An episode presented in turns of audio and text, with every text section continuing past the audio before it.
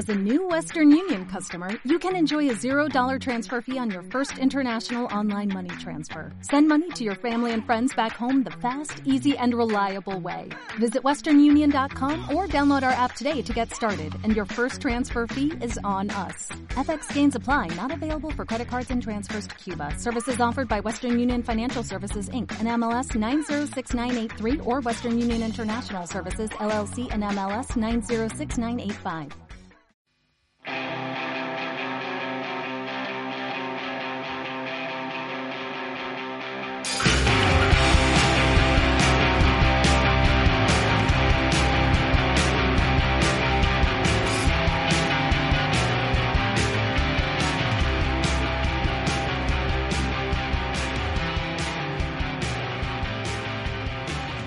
Tal amigos? Bienvenidos a NBA Dos, dos Locos hablando de baloncesto. Yo soy Rodrigo Surmendi, aquí en el hogar del inspector Alberto de Roa. Alberto, ¿cómo andamos? Muy bien, todo muy bien. Hay que decir, en este preciso momento en el que estamos grabando, acabo de ver lo que acaba de hacer Nicola Mirotic. Sí, no, tendrían que verle la, la cara, la cara de felicidad de- del, del inspector del, de un canastón. Es un golazo, la verdad que es... Nowitzki. Sí, no, no, un tiro, un doble largo, un, un nivel de dificultad, pero casi imposible, reservado para los, los verdaderos grandes. Y el Mirotic debe ser de lo mejorcito que hay, que hay en Europa. Bueno, eh, para hoy tenemos mucho, mucho contenido. Queremos hablar un poco de, de los candidatos, eh, lo que están haciendo Milwaukee y Lakers, que se están escapando en sus respectivas conferencias, pero, pero también un poco lo que está pasando eh, en, en el oeste con dos equipos que están yendo en caminos totalmente opuestos, como son Utah muy mal y los Rockets bastante bien, un, experimento rarísimo pero, pero que está funcionando. También queremos tocar un poco el tema Dallas, eh, lo que está haciendo Jason Tatum con, con los Celtics, que la verdad que no tiene nombre, es, un- es una cosa de locos. Eh, y bueno, después un poco más el, eh, más adelante el resto de las peleas por entrar a playoffs, cómo se está cayendo a pedazos Memphis con, con las lesiones y todo eso, quién se puede colar en el, en el octavo puesto del oeste y todo eso. Y, y bueno, queremos cerrar también un poquito hablando de lo que fue la, la ceremonia de, de Kobe Bryant, eh, impresiones y, y, bueno, recuerdos y a ver si, si nos quedó alguna, al- alguna anécdota pendiente. Pero bueno, empecemos por, por arriba, ¿no? Por, por lo que son los Milwaukee Bucks y los Lakers. Que, a ver, ¿hay, ¿hay alguien que los pueda frenar estos dos? Eh, no veo la forma de parar a Milwaukee, y mucho menos en el este. Es simplemente impresionante el ritmo de juego que están teniendo, ganando a cualquier equipo grande o pequeño sin ningún tipo de dificultad. Jugaron el martes contra Toronto y fue tan fácil. Es decir, Claro. Toronto es un equipazo, es el segundo Sí, mejor sí, sí, este. lo, hem- lo hemos dicho, sí. Ha tenido lesiones, pero ya sabemos que está un poco igual. No importa, eh, son capaces de ganar de cualquier forma a cualquier equipo.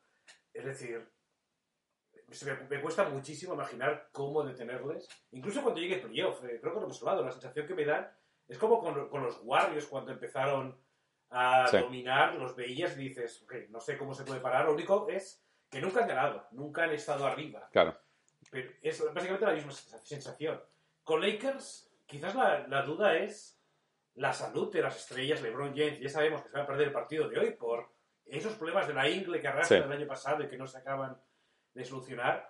Pero también, si la salud le acompaña, es el equipo que está siendo mucho más sólido que el resto de sus competidores. Sí, sí, estoy de acuerdo. Me parece que lo de Milwaukee, eh, lo que estamos viendo es un, un Chris Middleton que, a ver, empezó una temporada de forma un poco, a ver, irregular para, para lo que es él, que es un tipo que ha sido, ya ha sido All-Star y, y demás, y está jugando a un nivel espectacular, que le- ahí sí acerca un poco más a, a Milwaukee a lo que es su, su techo, ¿no? O sea, si es solamente Giannis, eh, uno puede verle ciertas debilidades al equipo, pero si tenés a Middleton en este nivel, si el, el, el equipo de reparto lo está haciendo también, Bledsoe está jugando una temporada defensiva de, la verdad que im- impresionante, y aparte tenés otras piezas como los de Vincenzo que, que- que- que va dando el salto, quizás un- una de las a ver, y esto ya es, es buscar detalles, ¿no? Pero es eh, la, si se quiere, un poco la falta de puntería de Brook López.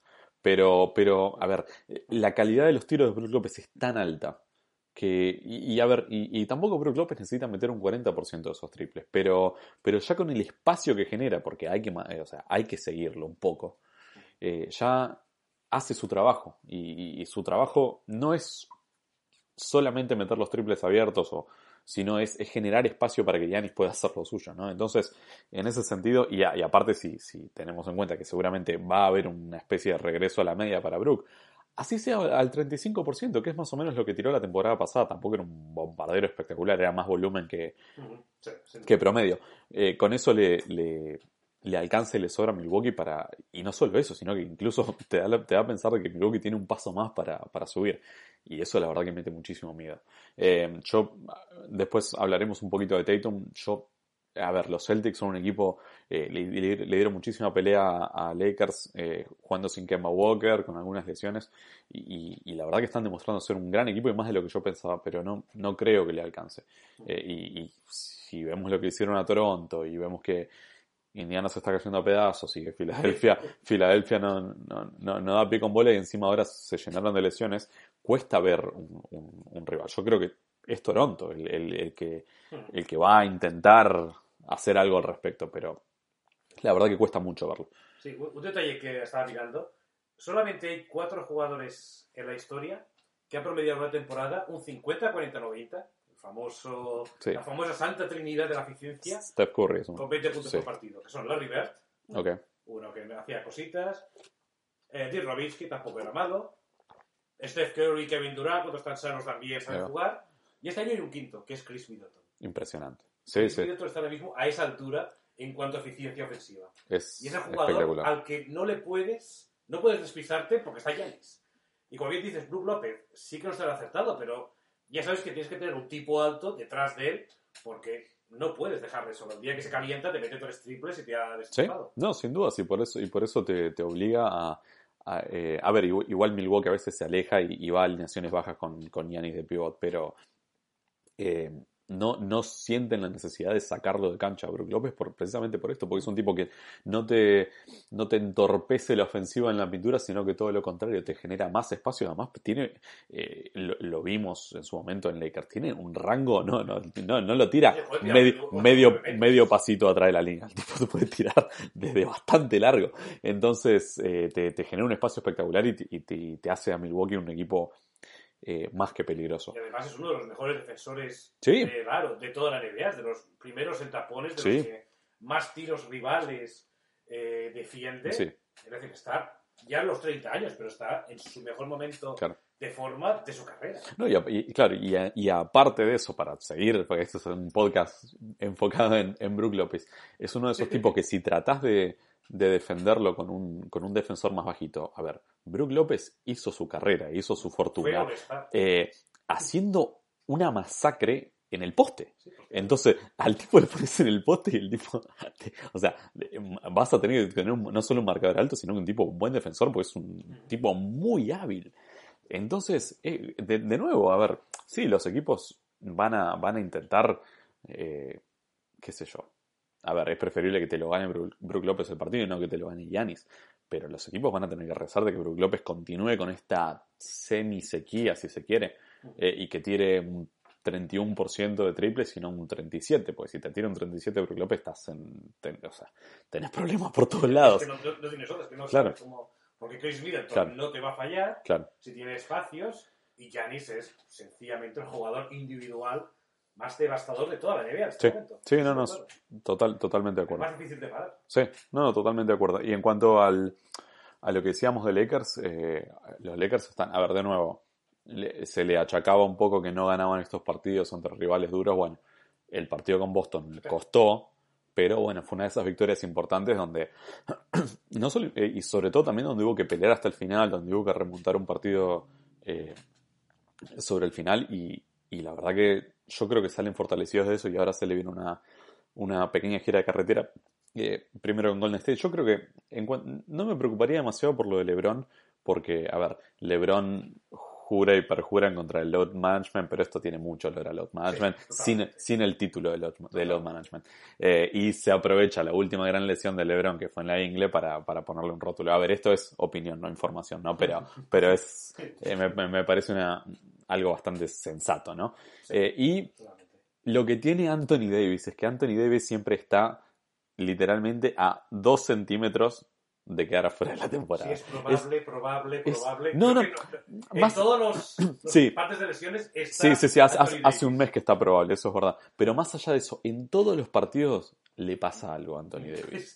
Es, o sea, todos los partidos hay cinco minutos donde no sabemos si Anthony Davis se pierde el resto de la temporada o si vuelve y te mete 25 puntos más el resto del partido. O sea, eh, O, que- o a la vez, o al mismo tiempo te mete 25 y luego lo descarta para toda la temporada, porque es capaz. Sí, sí, exacto. Entonces, eh, a ver, si fuera hincha de los Lakers, la verdad que me- ya tendría canas verdes por eso, porque obviamente toda la temporada depende de Anthony Davis.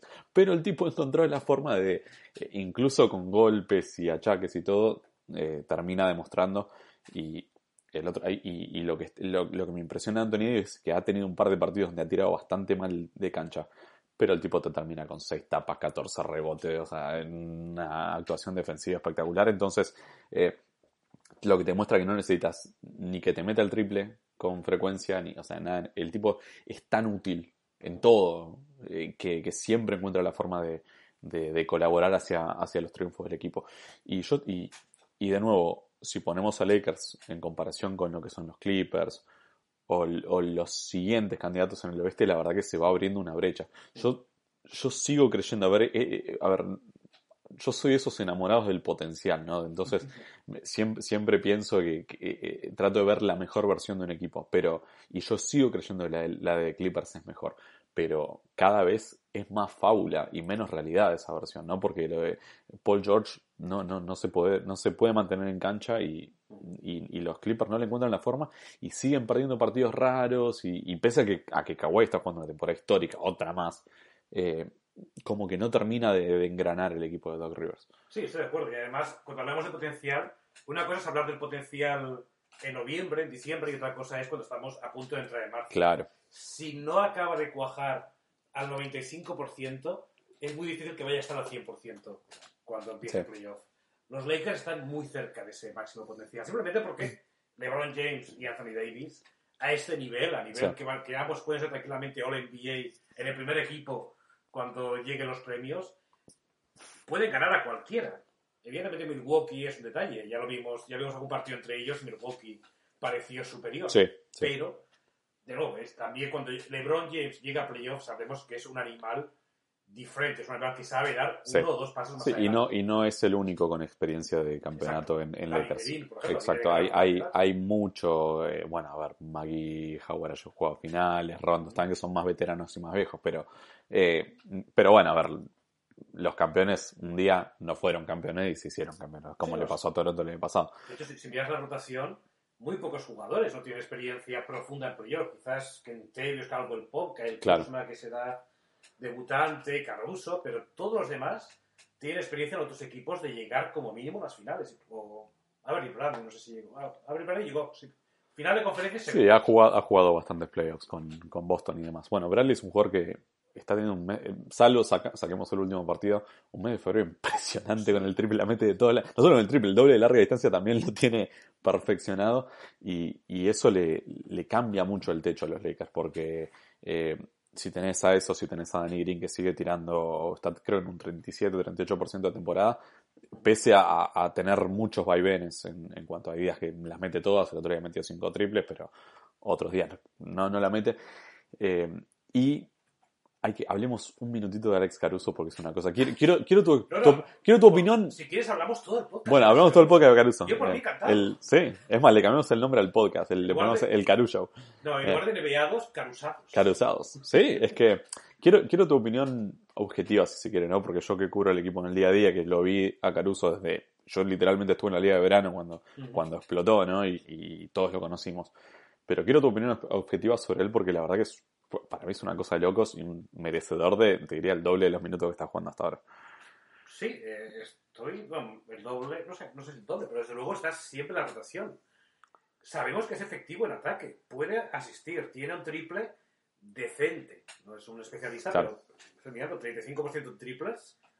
Vamos, lo tomamos para un bases contra suplente, que además defiende con una intensidad que no se ve Sí. muy tan a menudo en la liga en temporada regular. Caruso es esencialmente el jugador secundario perfecto para lo Sí. que los Lakers necesitan. Un tipo que puede, puede jugar de uno, puede jugar junto a un movedor de balón, eh, puede asistir, eh, si encuentra un triple abierto puede tomarlo y hay una cierta confianza de que puede meterlo y sobre todo defiende. Es decir, todos los huecos que un equipo puede tener en el perímetro, Alex Caruso te los puede cubrir. Sí. Y da igual en qué rol, si lo quieres que ataque más o si quieres que defienda más, o si quieres simplemente que sea una esquina para buscar el triple. Puede hacer tantas cosas, Caruso, que es un secundario ideal. Es, no se me ocurriría que cuando lleguen los playoffs, Alex Caruso no está en la rotación. Sí, no, sin duda. Y aparte la, la, química y, que la avala los números que tiene con LeBron James. Es, es impresionante. Y, te digo, se, ha- se convertido en una especie de, de matafuegos para, para Vogel. y, que es un poco la- el fan de los Lakers un poco se agarra de los pelos con esto. Porque, o sea, Vogel lo pone. Entra Rondo en un partido con los Lakers ganando por 12. En 3 minutos el, partido está empatado. Lo mete a Caruso y los Lakers van a ganar por 12. O sea, parece que todos los partidos fueron iguales en ese sentido. Y desespera un poco porque, a ver, Rondo, a ver, que jugó un muy buen partido contra Boston, hay que decirlo también. Sí, pero Eh, es, es Rondo contra Boston y en televisión. Claro, exacto. O Es sea, siempre eh, un bicho diferente que el claro, Rondo es- de un miércoles claro, por la o sea, tarde, por tarde noche el- los Pelicans. por, al- por algo hablamos de playoff rondo, o sea, que son dos o tres partidos por año, y no de rondo, de o sea, que es el que realmente necesitas, ¿no? Eh, pero bueno, a ver, son, son, son cosas que, que ya, ya se irán acomodando, pero me parece que cada vez, cada vez es más obvio. Y lo que quiero aclarar con Caruso es que sí, obviamente está, eh, eh, es muy querido por la gente, los memes y todo, pero eh, lo tiene bien ganado. O sea, y, y me parece que es un jugador que merece un rol un poquito más grande. Eh, y esa de, a ver, viendo el resto de la rotación, lo bien que está jugando Bradley, Danny Green, Caldwell Pope para mí está teniendo una temporada muy, muy sólida. Eh, es Rondo el que, el que tiene que, que- que caerse de la rotación. Pero bueno, a ver, hay tiempo. El problema de Rondo es que es Rondo. Sí, Es que sí, y sabes que cuando llega los momentos de playoff va a dar un paso adelante. sí. Eh, el problema sí, eh, el resto de la temporada es Sí, veremos. eh, bueno, a ver, eh, a ver, es un buen plan B si se quiere si Rondo, si, si se acaba el mito de playoff Rondo. A ver, ahí va a estar Caruso disponible para, para tratar de de nuevo ser el matafuego del equipo cuando, cuando Rondo está en esos días donde realmente no le sale eh, absolutamente nada. Y Sí. pregunta, ¿Markif Morris o Kyle Kuzma? Porque puede haber en algún momento una necesidad de elegir. Sobre todo cuando, de elegir, sobre todo cuando la rotación se reduzca a Sí, sí, a mí me parece que la simplificaron mucho. Me, me- me encanta este relato que quisieron instalar desde el principio que no. Y, y lo dijo el mismo Morris, que se ve, que lo, lo educaron rápido. Llego para que Kuzma juegue en su puesto natural, dijo. ¿Cuál? ¿Cómo? Eh, supuesta- supuestamente Cal Kuzma es alero. Toda la vida fue alero, supuestamente. Ah, Eh, sí, eh, creo que, creo que Cal Kuzma tampoco sabía que era alero hasta, hasta que llegó. Eh, Creo que ya lo probaron alguna vez. Sí. Scott, eh, eh, ¿por la, qué no? la verdad que eh, no. Kuzma, al igual que Brandon Ingram en su momento, ha jugado de todo. Sí. O sea, ha jugado de pivot con small ball, con Luke Walton. Eh, sí, ha, ha hecho un poquito de todo. Yo creo que su puesto es de 4. Eh, Sí. eh, que puede ser alero, sí, porque a ver, es, ca- es capaz de mover los pies relativamente bien. Es un tipo atlético, un tipo que en teoría tiene buen tiro. En teoría te lo digo porque nunca lo hemos visto durante más de, de dos semanas seguidas. 31,7% Por, por eso te digo, entonces, eh, por eso, a ver, vos necesitas que el alero sea buen tirador. El 4 abierto quizás un poco menos, pero el alero tiene que ser, tiene que ser fiable. Y Kuzma no lo es. Eh, y es un, es un toque de atención para Kuzma, para mí. eh, bastante importante, y no solo ahora, sino que de cara a, la próxima temporada. Si, si Marquis Morris le termina ganando el puesto, a ver, que se lo gane en la cancha. Si se lo termina ganando en la cancha el puesto, me parece que es el, es, es el último el sello en el pasaporte de Kuzma de que en el verano será cambiado por algo más, algo que encaje mejor. Sí. Así que nada, veremos. Yo, yo no soy muy enamorado de, de Marquis Morris, sí me parece un veterano, sí me parece un tiro que, un tipo que eh, el tiro de Marquis Morris es muy, es real, Mm. comparado con el de Kuzma que es hipotético, ¿no? Pero, eh, pero no sé, yo preferiría, a, a mí me gustaría más que Kuzma sea, cumple ese rol, pero a ver, Kuzma ha tenido bastantes chances este año y por una razón u otra no ha sido capaz de jugar dos, dos partidos buenos seguidos. Y lo que necesita este equipo de sus jugadores de rol es eso, es consistencia. Por eso hablamos de Caruso también y de Rondo tan mal. Entonces, eh, eso es un poco lo que, lo que veo. Eh, en cuanto al, al resto de la conferencia, se nos hizo medio largo el primer segmento, pero el resto de la conferencia, eh, eh, resumime en 38 segundos qué, pa- qué pasa en Utah. Porque es una cosa, no, no, no, un no tiene explicación. Es un equipo que le está costando encontrar la rotación. Creo que dependió demasiado de Mike Conley. simplemente ser un jugador que pudiera ser un peligro alternativo al Donovan Mitchell, que al fin y al cabo es la estrella de presente y de futuro. Michael no lo acabó de ser, eh, ni siquiera está ayudando a la defensa, cuando ha sido tradicionalmente uno de los mejores Sí. bases defensores de la NBA. Así que esencialmente la, de- la, la- la defensa de los rivales está tan centrada en Donovan Mitchell que Mitchell le cuesta crear con siendo muy bueno, pero le cuesta mantener la consistencia. Es lo que le pasó en playoffs Exacto. hasta ahora en su carrera. Y, y ahora mismo está también una cierta crisis defensiva. La defensa, que es tradicionalmente la, la marca de identidad de Utah, no está funcionando. Y ahí es cuando Quinn Snyder se ve obligado a hacer cambios. El último cambio lo, lo vimos ayer contra Boston. Se sale de cinco inicial Joe Ingles y sale Royce O'Neal, que es esencialmente un jugador que defiende, defiende y defiende. Sí. No le vas a pedir mucho más, pero defiende como pocos en el perímetro pero igualmente tampoco acaba de cuajar. Hay serios problemas, no de química, porque parece que la química es buena, pero a la hora de jugar no están maximizando todo su nivel ofensivo y defensivo.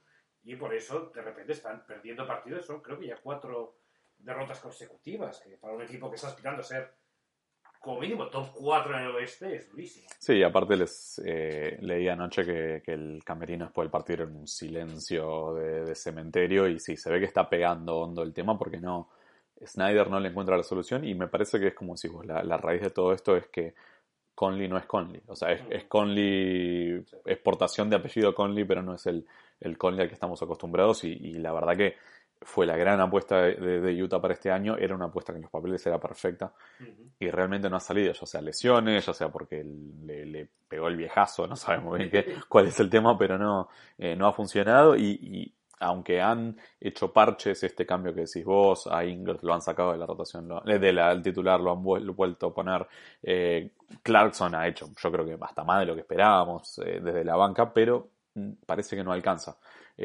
Y eh, me pregunto si a largo plazo, si mirando la temporada que viene, si, si Quinn Snyder y, sobre todo Rudy Gobert empiezan a, a ser mirados de otra forma en la. Quizás muy temprano, quizás esta es una conversación para el 2021, pero quizás no sean tanto como lo que pensamos. Y, y bueno, eso lo veremos más adelante. Pero bueno, inspector, vamos al primer corte y seguimos hablando un poquito del, del oeste y, y de las peleas por, por entrar a playoffs. Ya volvemos.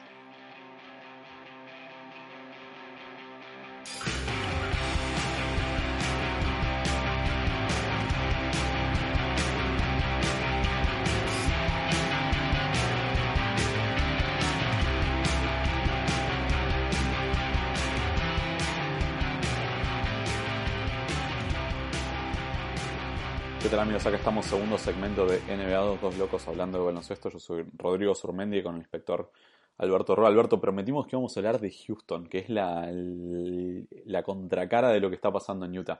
Contame de este super experimento que estamos viendo en la NBA que, te digo la verdad, a mí me encanta. Sí, eh, ha renunciado de forma completa a jugar con pivots naturales. Clint Capela fue empaquetado con dirección Atlanta, también estaba lesionado igualmente. Isaiah Hartenstein y Tyson Chandler están para repartir toallas. Y de repente están jugando con PJ Tucker y Jeff Green de pivots.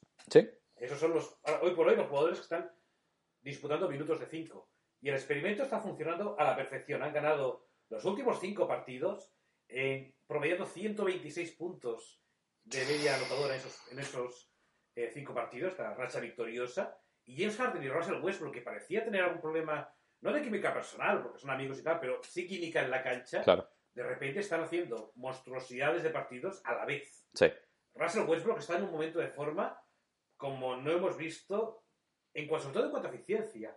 Lleva, desde que empezó 2020, promedio 32,4 puntos, que está muy bien, pero lo hace lanzando un 53% de Ah, es campo. impresionante. Todos los fallos que veíamos, todos los tiros forzados, de repente dejan de existir, atacan mucho más fácilmente a la canasta y eso se explica porque no hay un pivot, no hay un Clint Capela que atrae siempre a pivots rivales y básicamente hace un, eh, un superávit de población Claro. en la sí. pintura. Entra a placer Harden también y de repente nos encontramos con unos Rockets que atacan de forma prácticamente imparable. Sí, sí, yo, eh, yo iría más. Yo te diría que esta versión de Russell Westbrook para mí es mejor que la que ganó el MVP. Eh, porque, a ver, eh, sí, los triples dobles, muy lindos, las asistencias, algunas medio, medio artificiales, incluso los rebotes también.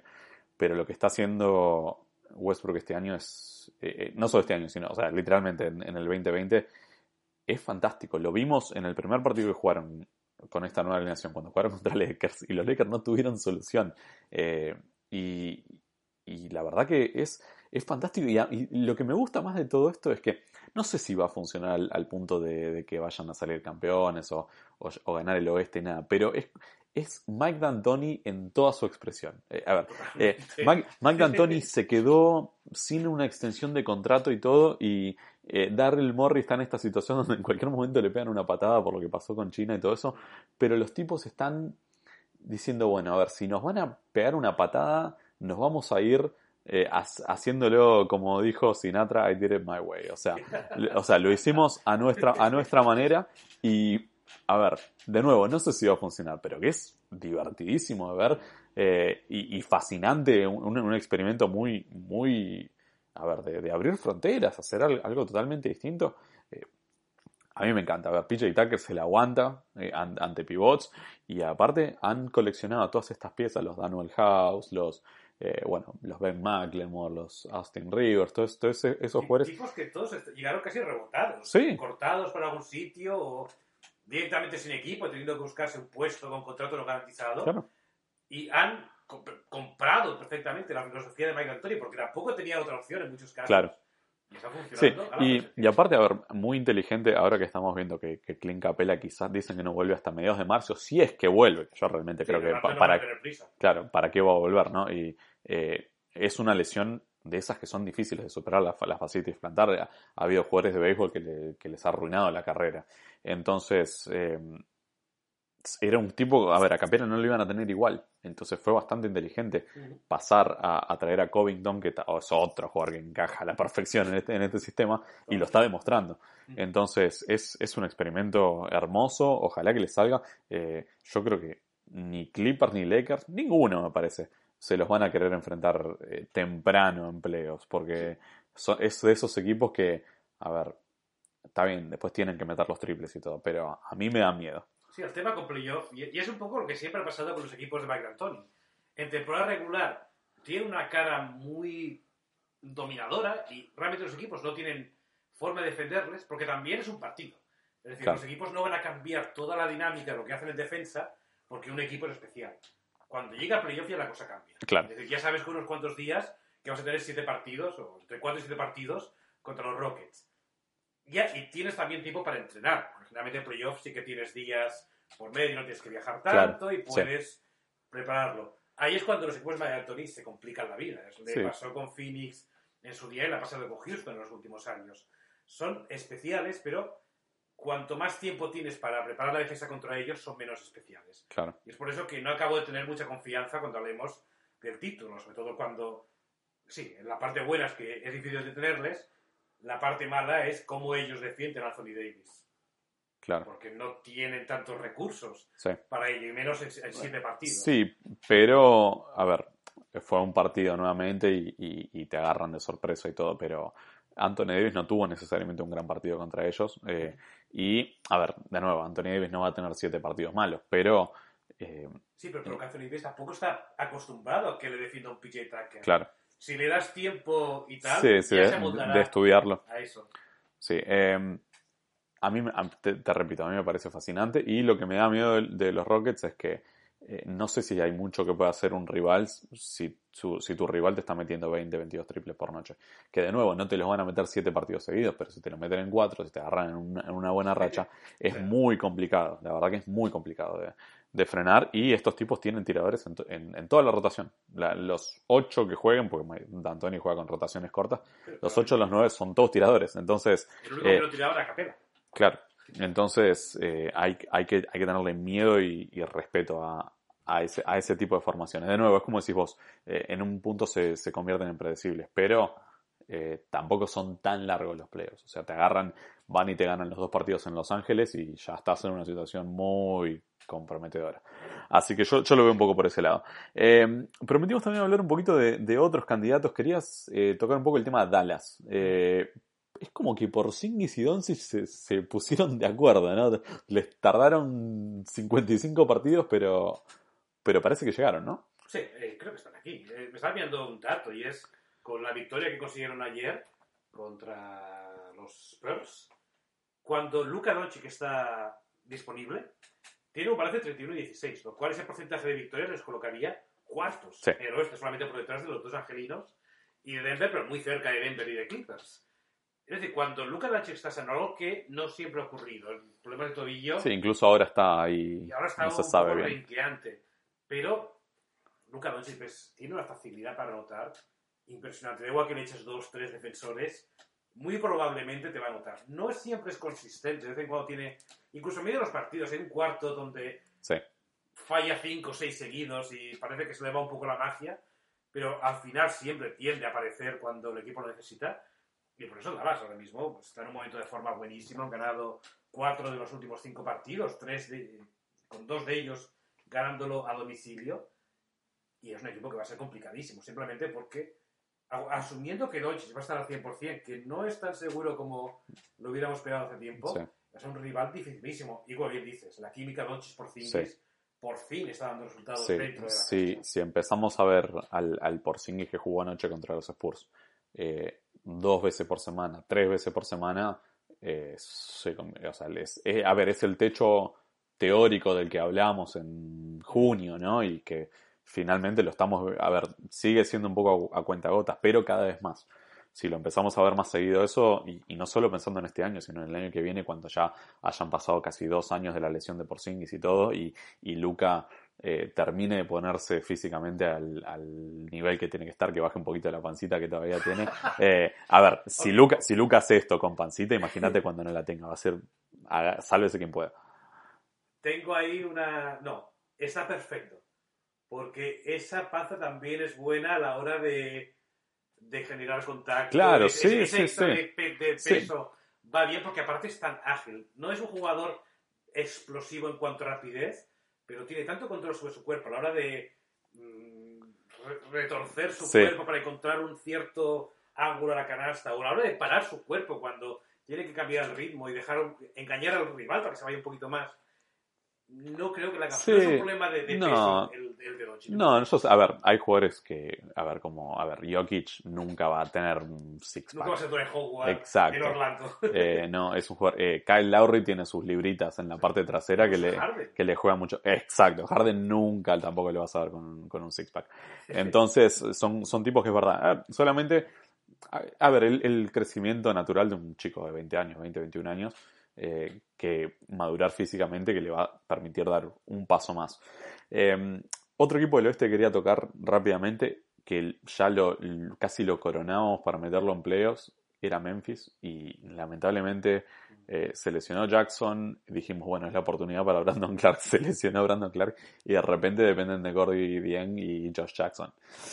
Y a ver, el- a ver, los dos, a ver, Jackson mucho más en la G League y algún que otro partido en la NBA, Dien en los partidos que jugó sin, sin Towns en Minnesota no lo han hecho nada mal, pero es un bajón de calidad importante a un equipo que ya de por sí no le sobraba nada por ser tan jóvenes y todo. Y que además casi de- dejaron ir a Jay Crowder. Sí. Era un jugador muy útil Sí, para y- por un jugador lesionado que ni siquiera sabemos si va a volver este año, que es Winslow. sí. Y aparte un Jamoran también que es como que se ha chocado un poquito con una pared que le pasa a todos los jugadores. A ver, tampoco podía ser el Jamoran de, de, no sé, noviembre, diciembre, que era una cosa fantástica. No deja de ser un novato, les pasa a todos.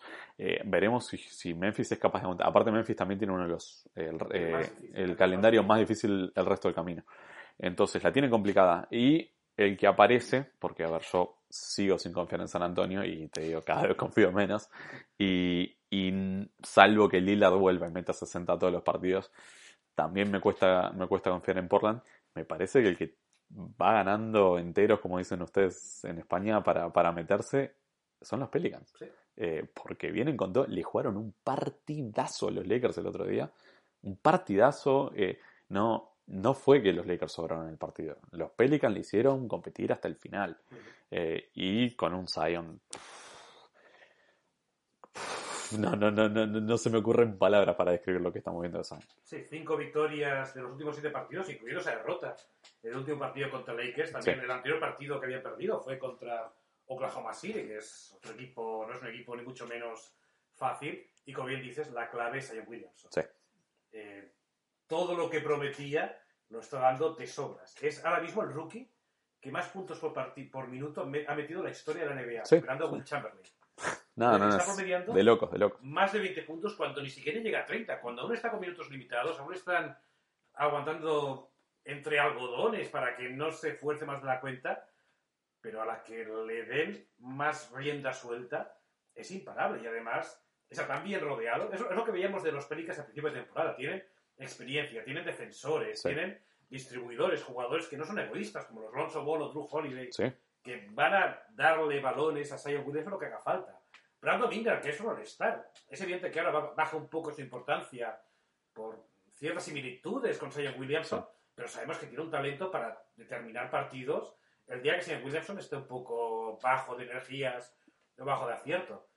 Es decir, es ahora mismo, sobre todo mientras Portland esté sin líder, parecen el- los favoritos para ser octavos Sí. del oeste, aunque estén, aunque estén técnicamente décimos. Sí, no, eh, aparte eh, da la sensación que queda suficiente tiempo, quedan suficientes partidos por jugarse. Si, si faltaran, no sé, 12 partidos, capaz que no les alcanzaría, pero al faltarle, no sé cuántos son, 20, 25, hay tiempo para, para poder meterse. Eh, un poco el, el repaso que hacías vos del plantel, yo creo que Brandon Ingram hoy por eso en los 30 puntos más silenciosos de la NBA, el tipo no te das cuenta y mirás la planilla y tiene 30 y es, es una cosa increíble. Holiday en buen nivel, Lonzo haciendo lo suyo, Hart, pese a que, a que LeBron, LeBron lo. Casi lo retira. Sí, casi lo. lo- exacto. es eh, otro jugador de rol que eh, siempre quiere. Sí, y, aparte, y el salto de calidad también que les da Favors en los minutos que está en cancha, que es, a ver, hace una temporada bastante trágica para Favors, pero cuando está en cancha es muy útil. Y aparte de los que no, a ver, eh, Okafor ha demostrado que puede darte algún minutito, Jackson Hayes es un- una bola de energía, pero que cuando la acomode yo creo que va a andar muy bien. Eh, y lo de Zion es, a ver, eh, hacía... eh, no me había puesto a verlo tanto a Zion, quizás esta vez lo tuve que ver un poco por trabajo y quedé o sea, era más de lo que había visto todavía. La verdad Lo que hace sí. fácil, es- lo hace Sí, sí, es, es, No es es- solamente potencia Sí, física, sí. es también agili- agilidad, Sí. es- eso es lo raro, la, la mezcla de, de potencia y, y fluidez. Esa es la palabra que busca fluidez. Es eh, pocas veces vista. Es, es, es un poco lo que, lo que quizás le vemos a Lebron ahora, a esta- a esto a los 37, que decís, ¿cómo puede este tipo puede ser tan rápido, tan potente y tan tener tanto ballet, ¿no? Hmm. Eh, eh, eso es un poco de lo, que- de lo que se ve y Said tiene 20 años. Eh, la verdad que cuando, si este chico la verdad que los- las lesiones lo dejan tranquilo, eh, no, no sé qué vamos a hacer todos los demás. Aún, aún no tiene 20 años, tiene todavía 19 Wow, años. no, es, es, es impresionante. Pero uno piensa lo bien, lo- la NBA está en muy buenas manos. Seguro, sí, Luka, sí. A Trey Young y Jason Taylor, que es otro jugador que Prometimos hablar de Tatum tiene y- 21 años solamente. Sí. Eh, qué, qué- qué interesante, ¿no? Lo de Tatum un poquito. A ver, eh, es un. Es algo bastante común, ¿no? Una gran primera temporada que incluso él le dio mucho empleos, o sea, cuando, cuando estuvo con, con esa serie contra Cleveland y todo. Un segundo año, un bajón, sobre todo que coincidió también con el Kyrie Irving saludable, una situación bastante, un equipo bastante raro, un año bastante raro. Y este año que arrancó bueno, de a poquito, que no sabíamos, y a ver, cuando prendió Mecha,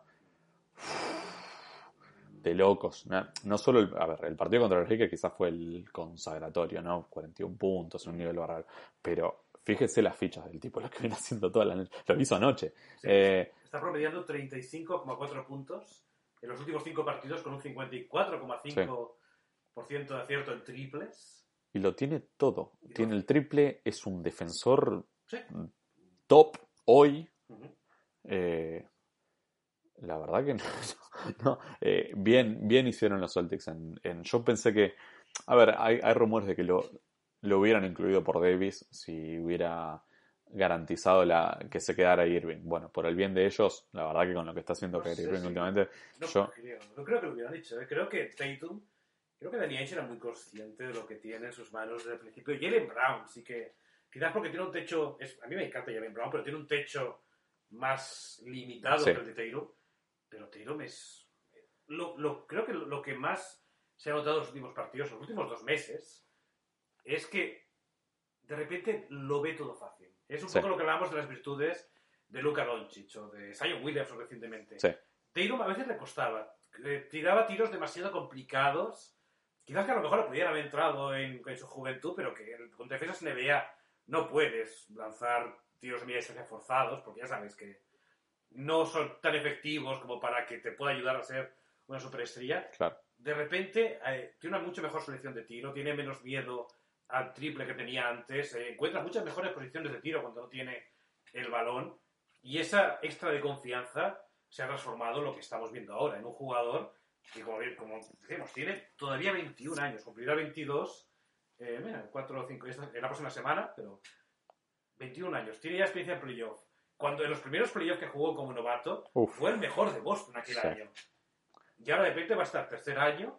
Eh, Kemba Walker está con problemas físicos, pero le da igual. No tiene ningún problema en tomar la responsabilidad del equipo. Y es por eso que es no solamente un All-Star, sino creo que ahora mismo, tal y como está el este, Boston es el equipo que tiene más techo, más alto y más cercano, incluso más que Toronto, simplemente por que tiene en Jason Tatum una superestrella que puede decidir partidos.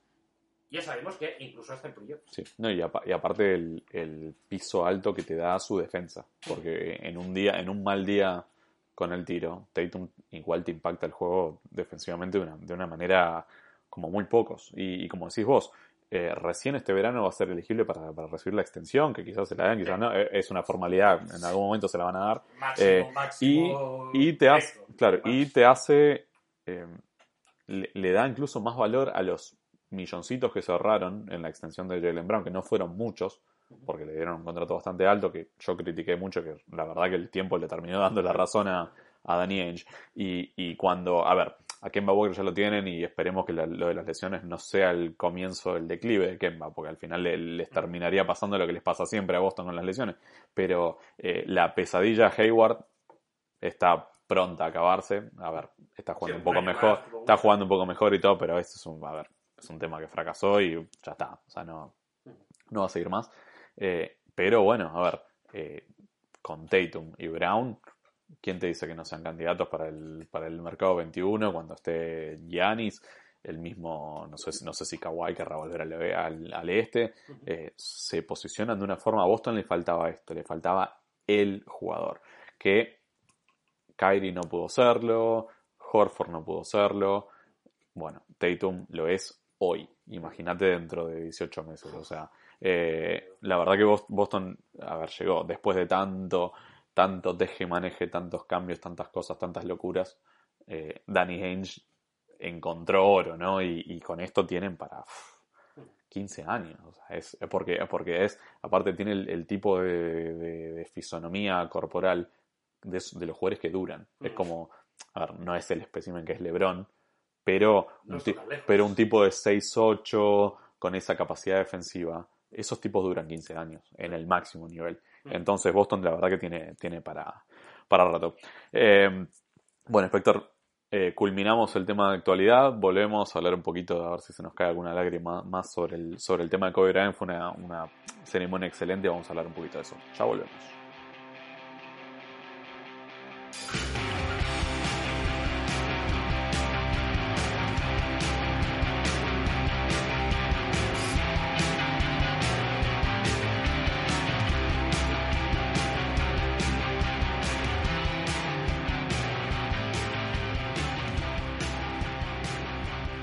Tal amigos? Acá estamos, tercer segmento de NBA, dos, dos locos hablando de baloncesto. Soy Rodrigo Surmendi, acá con el inspector Alberto Arroba. Alberto, contame dónde encontramos tu trabajo y Bueno, sabemos que se te vienen buenos partidos. como editor de hoopshype.com y League Pass tenemos tres partidos, tres este fin de semana. A ver. Sábado Lakers contra Grizzlies. Uf. Domingo tenemos Toronto contra Denver. Uf, uf. Y el lunes Giannis y los Bucks contra Miami. Nah, espectacular. Como te, te lo digo, te lo digo toda la semana. Me encanta, me- el tipo que elige los partidos es un genio, la verdad que. Sobre todo es, esos duelos del, del este que, que consiguen me, me encantan. Eh, bueno, a mí, ya saben, arroba roda surmendi en Twitter. eh, después en la página de inglés de los Lakers y bueno, ahí por otros lugares del, del internet. Eh, prometimos hablar un poquito de lo que fue la ceremonia, la celebración de la vida de Kobe y, Gianna Bryant. Eh, fue duro. Vos estuviste en el lugar de los hechos, eh, no, no adentro, pero si estuviste haciendo la previa, contame un poco el, cómo fue el ambiente ahí en, en la zona de Staples Center y LA Live. Sí, tuve la oportunidad de, participar en la previa con Univision, que es el canal hispano más importante aquí en Estados Unidos. Sí. Y fue una experiencia. eh, sobre- ves toda la atención mediática. es decir, LA Live, que es la plaza que está enfrente del Staples Center, no había acceso al público, pero era todo medios de comunicación, eh, televisiones locales que tenían, o nacionales, Sí. que tenían ahí puesto su, su, su equipo y para... Y en fin, todos los programas de la mañana en televisión se estuvieron haciendo desde el Staples Sí, Center, no sí. solamente deportivos, sino generalistas Sí, sí, sí.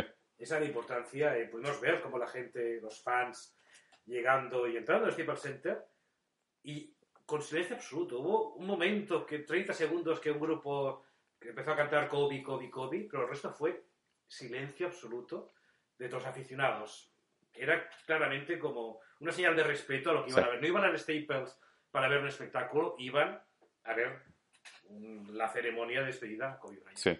Qué bueno, a ver. eh, terminó siendo un espectáculo, ¿no? Igual, pero, del, pero en el, en el, en el, Ángeles. en el buen Todo Sí, sí, es verdad, pero, pero de una forma.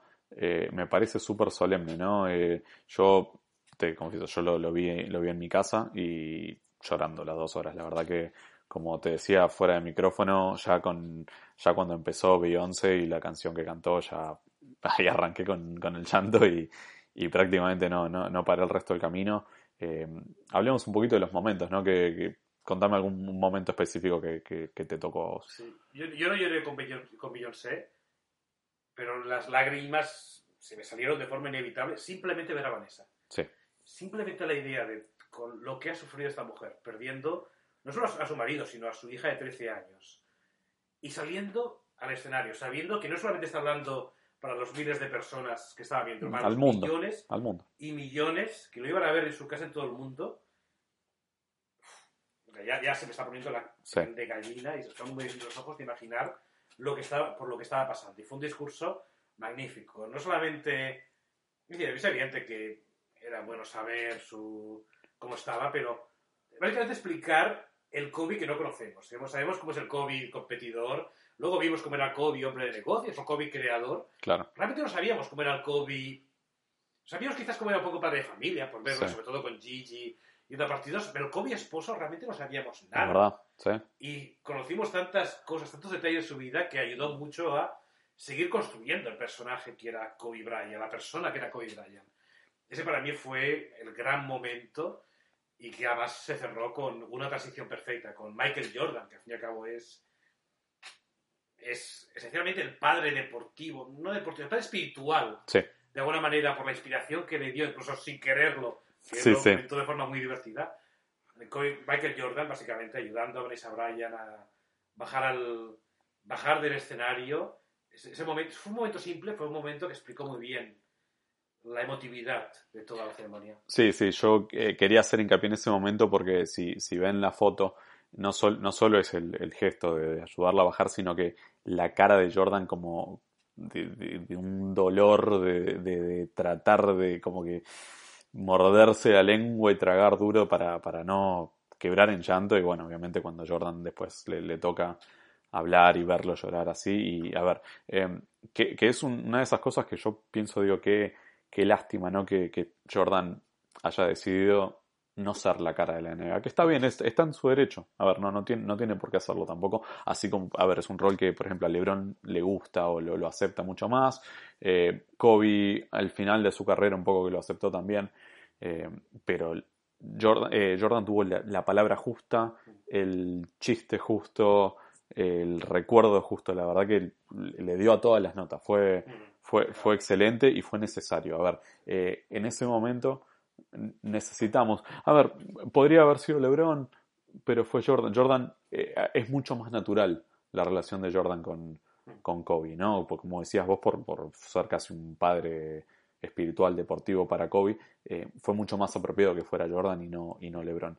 Eh, y eh, como te digo, le dio, a, le dio a todas las notas y, y fue perfecto. Hubo muchos otros momentos. Eh, eh, verlo a Jimmy Kimmel, que es un tipo gracioso, divertido, siempre, siempre para el chiste, siempre para la joda. eh, verlo no poder terminar una oración, un tipo que está acostumbrado a la que vive enfrente de una cámara. Y habla dos, No. horas, dos horas por noche en Exacto, exacto. Ver, claro, un- ver a un tipo que no, no, no puede terminar una oración eh, por, por las lágrimas fue durísimo. Eh, la- las palabras en español de Diana Taurasi, Mm. eh, la- mucho de lo que dijo Gino Oriema, eh, cómo Pelinka termina de pintar la imagen que decís vos del Kobe padre de familia, porque lo, lo hizo muy bien Vanessa y, y Pelinka le termina de dar los, los detalles de, de los campamentos cuando se iban juntos en familia. La verdad que fue, y fue, fue lindo y fue, sirvió de catarsis ver a todas estas figuras. A Pelinka casi no lo habíamos, no lo habíamos No visto. hablado, de hecho, creo, creo que no, creo que no había hablado Pelinka. Eh, de Vanessa sabíamos muy poco. Y, y verlos, y verlos, obviamente, obviamente tristes, pero, pero enteros, ¿no? Porque a Vanessa la verdad que se la vio entera, que es algo increíble Sí, y. al final, pero, Sí, sí, sí, estábamos todos peor que sí, ella, sí. A ver, ya, ya, ya estar de pie es, es estar entero en esa situación y, y, y la verdad que fue, fue, fue increíble y, bueno, el resto del show, Alicia Keys, es Alicia Keys. Eh, Cristina Aguilera me pareció medio random, pero, pero bueno, a ver, quizás tenía alguna, alguna relación con, con, con la familia. Y todo, a ver, todo, todos los gestos, eh, la jugadores que jugaban, eh, a ver, Houston jugaba ese día, en Houston si no me equivoco, y estaban Westbrook, Harden. Y PJ Tucker creo que también fue, Eh, estaba Steph Curry con Clay Thompson, ver, ver a la familia de la NBA, eh, Bill Russell, o sea, el día anterior con una camiseta de los Lakers, eh, los jugadores de, de los Celtics que, que se quedaron en Los Ángeles para ver el partido. Eh, no sé, el- como te digo, bueno, el, único el único que, que al que no se le vio, que no sabemos si estuvo, si no estuvo, a mí me, a mí me da igual, fue, fue LeBron. El resto, casi todo el plantel de Lakers está. Yo, yo te decía, yo, a ver, no sé si estuvo o no estuvo. Lo que estoy seguro es que LeBron hizo lo mismo que hicimos todos los demás. Si no, estaba o en su casa o en el túnel llorando durante las dos horas como lo hicimos absolutamente todos. Y eso es lo... A ver, no hace falta saber dónde estaba. Todos sabemos lo que estaba haciendo. Recordemos que LeBron James ya tuvo su catarsis. Fue Claro, la persona que dio la cara en el primer partido. Exacto. Lakers contra Blazers, el partido que se jugó en el Staples Center bueno, con los Lakers desde el fallecimiento de Kobe, él ya dio la cara. Claro. Él ya hizo un Fue el primero. Fue el primero, sí. Creo que fue realmente la primera persona que habló es, representando a Lakers Sí. sobre el fallecimiento de Kobe. Claro. Es decir, no que nadie, por favor, tenga algún tipo de, de problema con LeBron James. Da igual lo que hizo, da igual lo que él quería hacer. Ya lo que, lo que hizo Claro. en su día Sí. fue espectacular. Y más, o sea, más de lo que cualquiera hubiera imaginado, su discurso fue, fue hermoso. Y además otra cosa, a ver, no, no hay que, no hay que meterse en el dolor ajeno. O sea, cada uno, Exacto. cada uno procesa y hace el duelo de la forma que puede. Ni siquiera que quiere, de la forma que puede, de la forma que le sale. Entonces- Y no podíamos- si Vanessa no hubiera querido hablar, Exacto. perfecto. si Rob Pelinka no quiere hablar hasta esencialmente. Nunca más. Sí. Perfecto. Sí. lo- o sea, Rob Pelinka no perdió solamente a un ex representado, perdió a su mejor amigo Sí, y a su ahijada, claro, es. Sí. Es decir, es, es decir, nunca, na- no, no existe ninguna forma mala de lamentar una muerte, de estar de luto. No, no, Sí, sí, Eso va para LeBron y va para cualquiera. Seguramente. Y bueno, y para como última reseña, una de las que no eh, mencioné a Sabrina Ionescu, que es el futuro, digamos, del, del, del baloncesto femenino, y, y ver cómo. Un día, Ya- un día quiero ya. hablar en detalle del el impacto que puede tener Sabrina Ok. Ionescu en, la- en el, en el baloncesto femenino en En el, general. en el baloncesto en general, sí. Puede ser lo que Michael Jordan fue para la NBA su Wow. así de claro. Sí, bueno, y, y, y es que qué lindo saber que, que lo que se viene, porque a ver, se, viene toda la carrera ¿no? de Sabrina Ionescu, haya sido tan, ya haya sido tan influenciada, que Kobe eh, en el tiempo que estuvo en la Tierra le haya alcanzado para, para, para influenciar a esta próxima, estos próximos, no sé, 20 años y como decís vos, el resto del- de la historia de la, de la WNBA y del baloncesto en general. Sí, creo que fue muy bonito como lo que tuvo, hubo un acento en el casi más acento del baloncesto femenino que la NBA. Es Claro. decir, representantes del baloncesto masculino realmente solamente hubo dos jugadores que son Kobe y Shaq, perdón, Eh, o sea, Michael Jordan y Shaq, y sí. Shaq. Jordan Pelinka, pues como representante de Lakers, pero Sí, era más, más de la familia que... Sí. En cambio, tuvimos dos jugadoras y un entrenador femenino, Sí. como Jenna Uriema. Y ahí explica mucho, no solamente. con- Evidentemente hay un factor Gianna, eh, quien aspiraba a ser jugadora de la Liga, de la Liga Femenina, profesional durante muchos años, que, era, que conocía a Taurasi, que conocía a, Ionescu. A Sabrina Ionescu, que, que quería jugar para Uriema, Sí, pero también explica el impacto que Kobe Bryant tenía sobre baloncesto femenino, era un grandísimo embajador Sí. de ese deporte y evidentemente la Liga Femenina, la WNBA, llora quizás más la, a Kobe que a Kobe, que, que la NBA, porque les necesitaba mucho más para el futuro. Sí, sí, no, estoy, estoy totalmente de acuerdo. Así que bueno, Inspector, nada, eh, ya con esto le ponemos cierre a ese tema, ya hemos llorado suficiente, ¿no? Y hay que, hay que seguir. Obviamente el impacto de Kobe va a seguir estando en todo el resto de nuestras vidas, pero bueno, eh, que descanse en paz, ¿no? Y él y, y, y bueno, y, mucha fuerza para, para la familia Brian y, to- todas las otras familias que, que también se vieron afectadas. Gracias por todo, Inspector. Amigos, la seguimos en cualquier momento. Hasta luego.